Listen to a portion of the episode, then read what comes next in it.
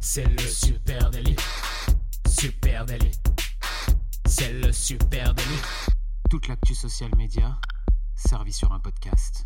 Salut à toutes et à tous, je suis Thibaut Tourvieille de La Broue et vous écoutez le Super Daily. Le Super Daily, c'est le podcast quotidien qui décrypte avec vous l'actualité Yes. social media. Aujourd'hui, on parle de Netflix, Netflix pardon, qui storytell le sport. Et pour m'accompagner, eh bien, je suis avec le plus sportif de mes chroniqueurs, si je puis Oh, dire, ouais, Adjan Shelley. ouais, Salut ouais. Adjan. Ça va Thibaut? Tu vas bien? Bah, très bien. Eh ben écoute, J'ai moi j'ai hâte que ce- euh, cet épisode me passionne. J'ai pris beaucoup de temps à, euh, à le préparer parce que je, écoute, je me suis rematé des trailers et tout. on va essayer de pas faire un épisode de 45 minutes, mais ça va être difficile. Ouais, c'est vrai que ça nous fait kiffer. hein. Nous, on aime. euh, Aujourd'hui, on va parler de, de, de comment, euh, tu l'as dit, comment Netflix storytell le sport, que ce soit euh, d'abord à travers Formula One, puis Point Break avec le tennis, Full Swing avec le golf, et aujourd'hui, bah, quelque chose qui nous passionne tous les deux, le Tour de France, qui va être raconté par, euh, par les mêmes équipes de, de Netflix et diffusé à partir du 8 juin, là, en prémisse du, du Tour de France. Donc forcément, nous, on est ultra, ultra excité, ultra bouillant. Donc on a essayé de décrypter qu'est-ce qui fait le succès de toutes ces, euh, toutes ces séries. Hein. J'ai même plus envie de dire documentaire, j'ai envie de dire série. On va voir pourquoi.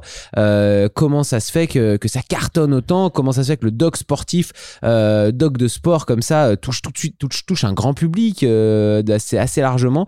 Voilà, c'est quoi la force de Netflix pour arriver à, à faire cartonner ces programmes-là. Formula One, Full Swing, Tour de France, bientôt Netflix cartonne avec ses séries dédiées aux grands événements euh, sportifs. hein. Et par la même occasion, la plateforme, elle a inventé un nouveau genre. Et ça, Ouais, c'est ouais. fascinant. Un genre qui est un peu aux frontières du documentaire et du cinéma. C'est pas du sport en direct. Ce ne sont pas vraiment des documentaires. Il y a un storytelling, il y a des cliffhangers, il y a sans doute aussi un peu de mise en scène. On va en parler. C'est presque de la télé-réalité, si on peut dire.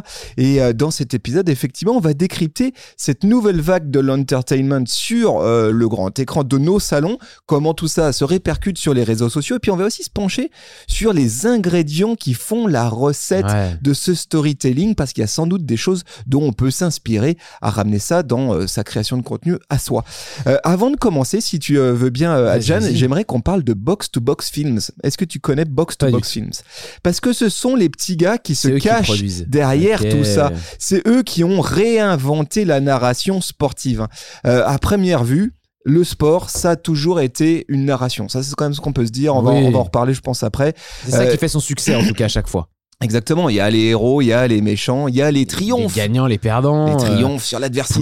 euh, Exactement, les victoires de dernière minute, les hold-up, les remontadas, etc. Le Tour de France, c'est shakespearien, hein. Euh, il n'y a pas de doute là-dessus. La Formule 1, c'est aussi une intrigue qui euh, progresse toute l'année. depuis Ouais. tour après tour, hein, euh, clairement. Euh, et il y a six ans, il y a un cinéaste du nom de Paul Martin euh, qui a créé une structure qui s'appelle Box to Box Films. Et ce mec, il a une idée, il invente un nouveau format. L'idée, elle est simple, c'est produire des émissions sportives qui traiteraient de sport. Mais le sport, ça serait la trame de fond, ça serait un élément secondaire, une trame, un décor si on veut, un décor qui laisse la part belle aux personnages et à l'histoire. Euh, et aujourd'hui, Box to Box Film, eh bien, euh, c'est cette boîte-là qui se cache derrière toutes ces grosses productions audiovisuelles qu'on voit actuellement et qui cartonnent sur Netflix. Ils ont sorti d'abord Formula One, qui a été un carton euh, monstrueux, Make or Break, qui parle euh, de surf, Full Swing, qui parle de golf, et euh, prochain à venir, le Tour de France. Donc, success story monumental C'est autour ça. de Box to Box Films. Je vous mets quelques liens en note de cet épisode si vous voulez aller voir leurs autres productions. Non, mais c'est hyper intéressant parce qu'ils sont allés chercher ce qui fait le sel du sport, ce qui fait que ça, ça plaît autant, que ça passionne autant. C'est c'est effectivement ces retournements de situation. On se rappellera euh, toute notre vie dans le, dans le football de France-Italie 2000 où la France euh, égalise à la dernière seconde et remporte l'Euro 2000 au but en or. Euh, on s'en souvient, c'est marqué dans nos, dans nos rétines parce que c'est des ascenseurs émotionnels en fait. Et et t'as raison, la Formule 1, peut-être que s'ils ont commencé aussi avec ce sport-là qui a cartonné sur Netflix, c'est aussi parce que la, la Formule 1, c'est tout simplement un sport spectacle déjà de base. C'est-à-dire que c'est un sport qui est qu'on a que, les instances de la Formule 1 n'ont fait que réformer pour essayer de la rendre toujours plus intéressante à suivre parce qu'il y a eu des années de Formule 1 où on s'ennuyait et c'était vraiment l'ennui total avec juste des voitures qui tournent les unes après les autres, euh, qui se doublent jamais, etc. Et ils ont inventé des nouvelles règles par-dessus, puis des nouvelles règles. C'est pas comme le football qui a des règles ancestrales depuis euh, 100 ans. C'est un sport là, pour le coup, la Formule 1, qui est fait pour le spectacle, qui est tourné pour la télévision. C'est même plus agréable de regarder un, un, un Grand Prix de Formule 1 à la télé que dans un stade.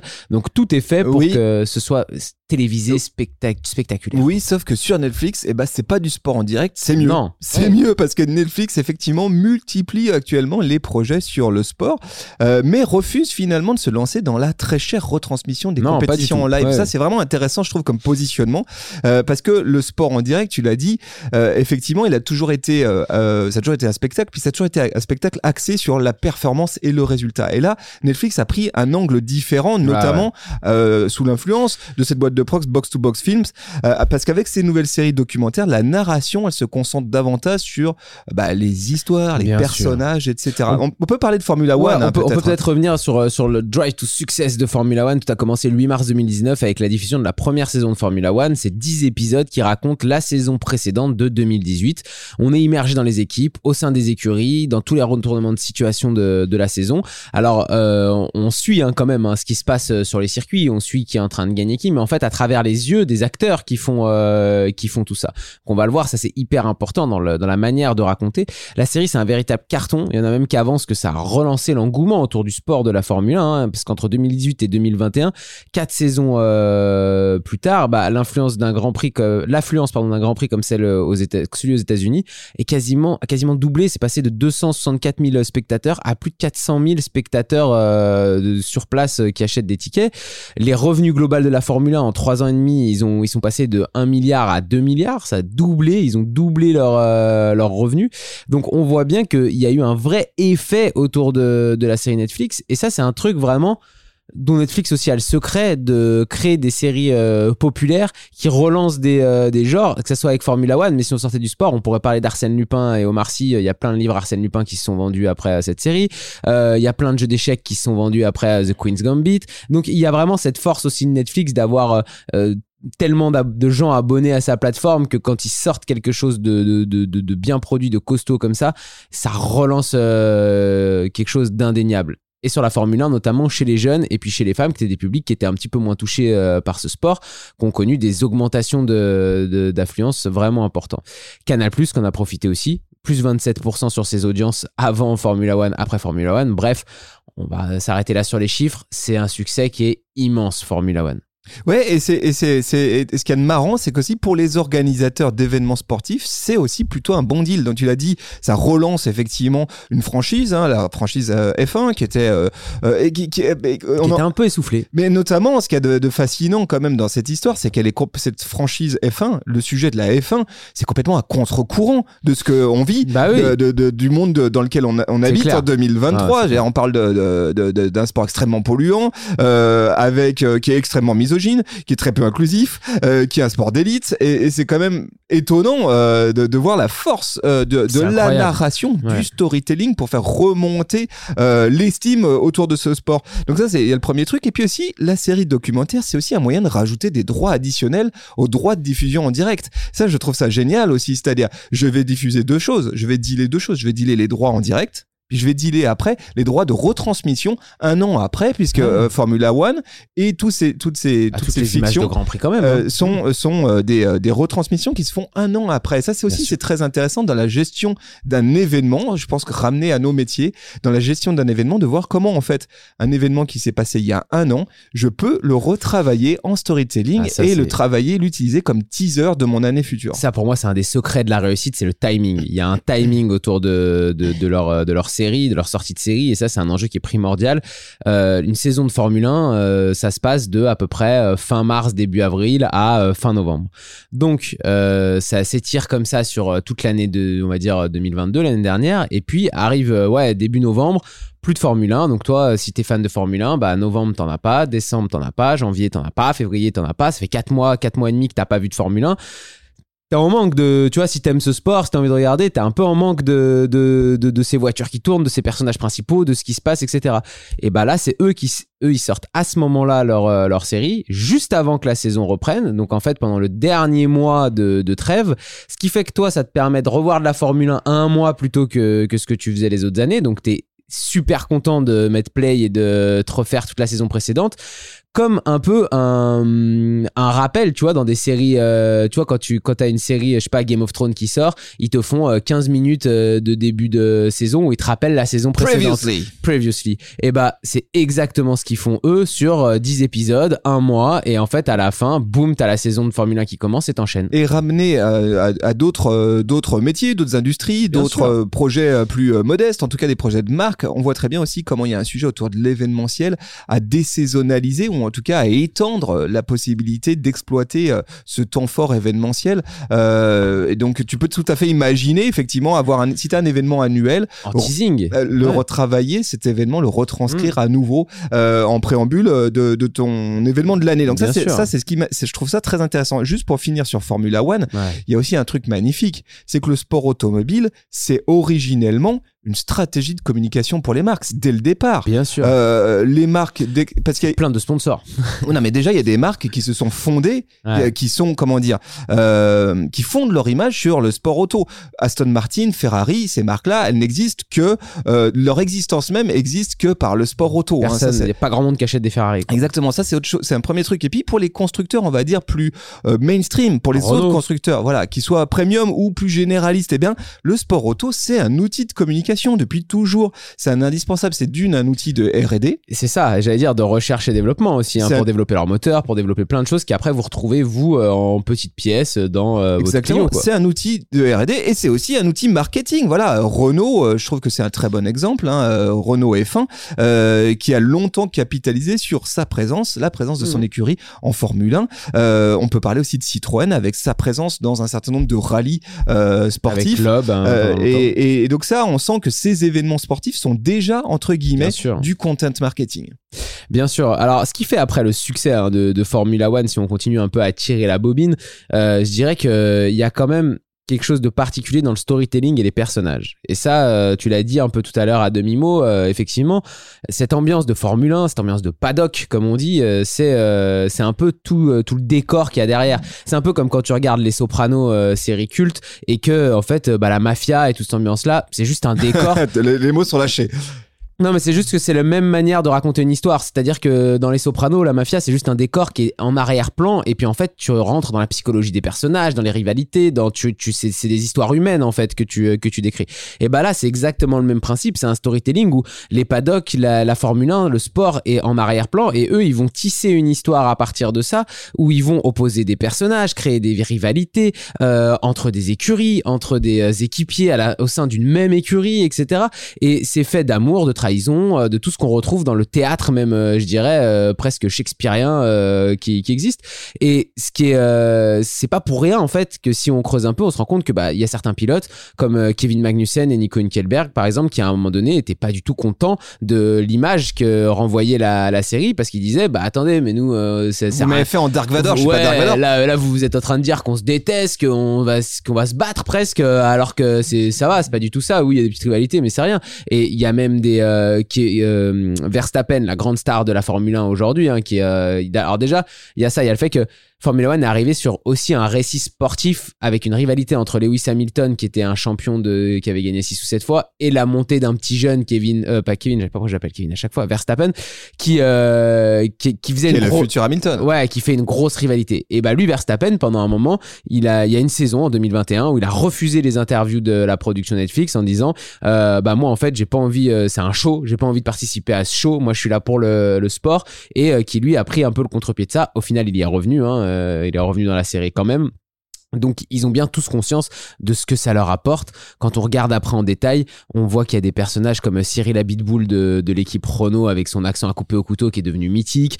Euh, Il y a euh, comment il s'appelle le boss de Haas, euh, Gunther Steiner, qui euh, qui lui euh, pareil, euh, on a forcément énormément d'empathie pour lui parce que dans les deux premières Mais- saisons, il a que des catastrophes qui lui arrivent. Mais ça, c'est- cette manière de construire des personnages, c'est extraordinaire. Et je trouve que là aussi, c'est une bonne leçon à tirer. C'est-à-dire quand moi, je dois raconter en tant que marque ou en tant que créateur contenu, quand je dois raconter des choses, quand je dois raconter une histoire, il me faut des personnages. Si vrai. je n'ai pas les personnages, mon histoire, elle ne tiendra pas. Et là, euh, si vous, vous voulez voir une leçon du genre en storytelling, regardez Formula One, parce qu'en fait, c'est effectivement c'est de la captation événementielle, c'est euh, un storytelling. Et t'aurais pu raconter la même chose sans les personnages et les intrigues, les petites rivalités, les petites choses qui sont montées, adaptées. Ouais. Euh, ce truc-là, il tenait pas. hein.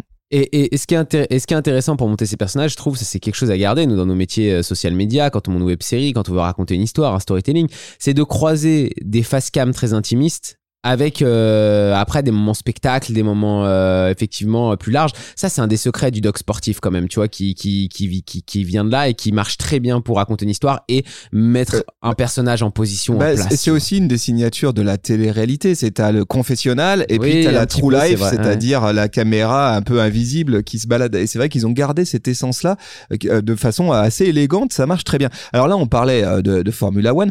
Parlons Tour de France. Parlons Tour de France parce que nous, vous le savez, ici, on est des passionnés du Tour de France. Euh, et là, il y a euh, événement à venir euh, sorti le 8 juin, je crois. hein. Ouais, le 8 juin, et le principe va être le même.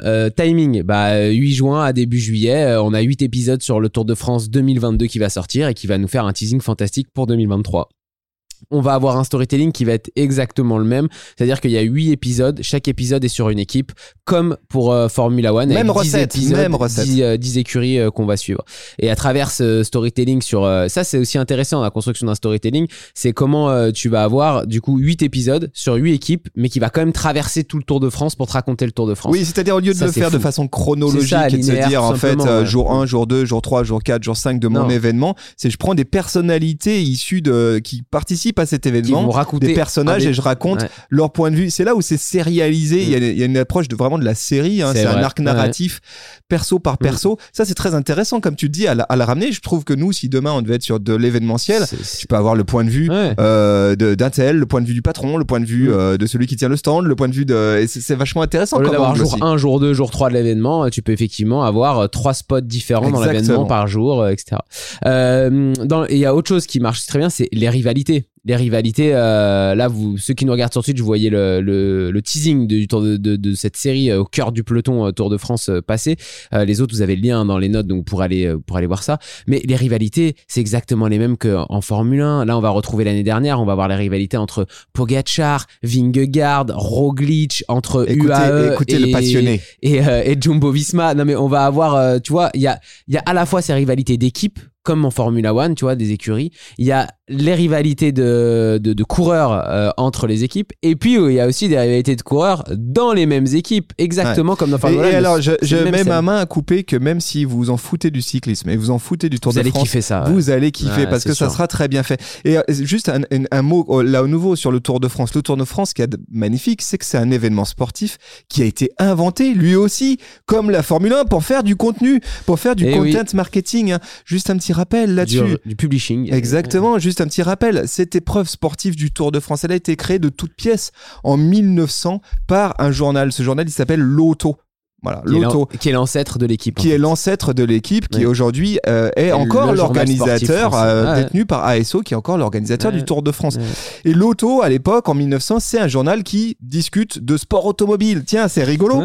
Euh, sauf que l'été, eh ben l'été, il n'y a aucune actualité. Il n'y a pas de course, il n'y a rien, il n'y a pas de sortie de nouveaux véhicules, il n'y a rien du tout à raconter.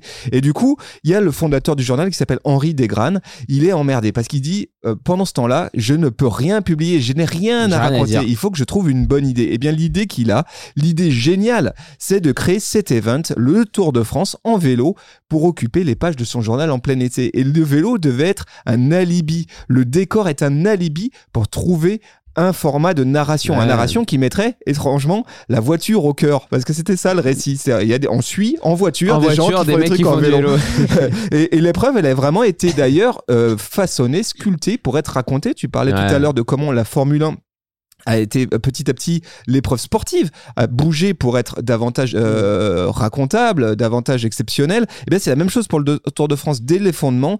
La durée, par exemple, trois semaines de cet événement, elle a été travaillée pour remplir pendant trois semaines les pages d'un journal. hein. Ouais. Euh, ça, c'est vraiment le point de départ. Le caractère aussi exceptionnel de la course, hein, 3500 km de course. Pareil, c'est l'idée, c'est d'offrir un décor parfait pour une saga épique passionnante à lire, avec là aussi des rivalités, des héros, Bien des sûr. perdants, etc. Et puis avec, euh, je pense sur le Tour de France aussi, euh, il y avait tout un plan un peu marketing de traverser la France. Exactement, Ouais. parce qu'effectivement, euh, car le caractère itinérant de cette course, elle a vocation à rameuter des sponsors qui vont pouvoir se rendre visibles aux quatre coins de la France. Et la, France tout l'été. Et la France, et à Mm. l'époque, elle n'est pas si desservie que ça. Donc, c'était intéressant d'aller au contact de ses clients.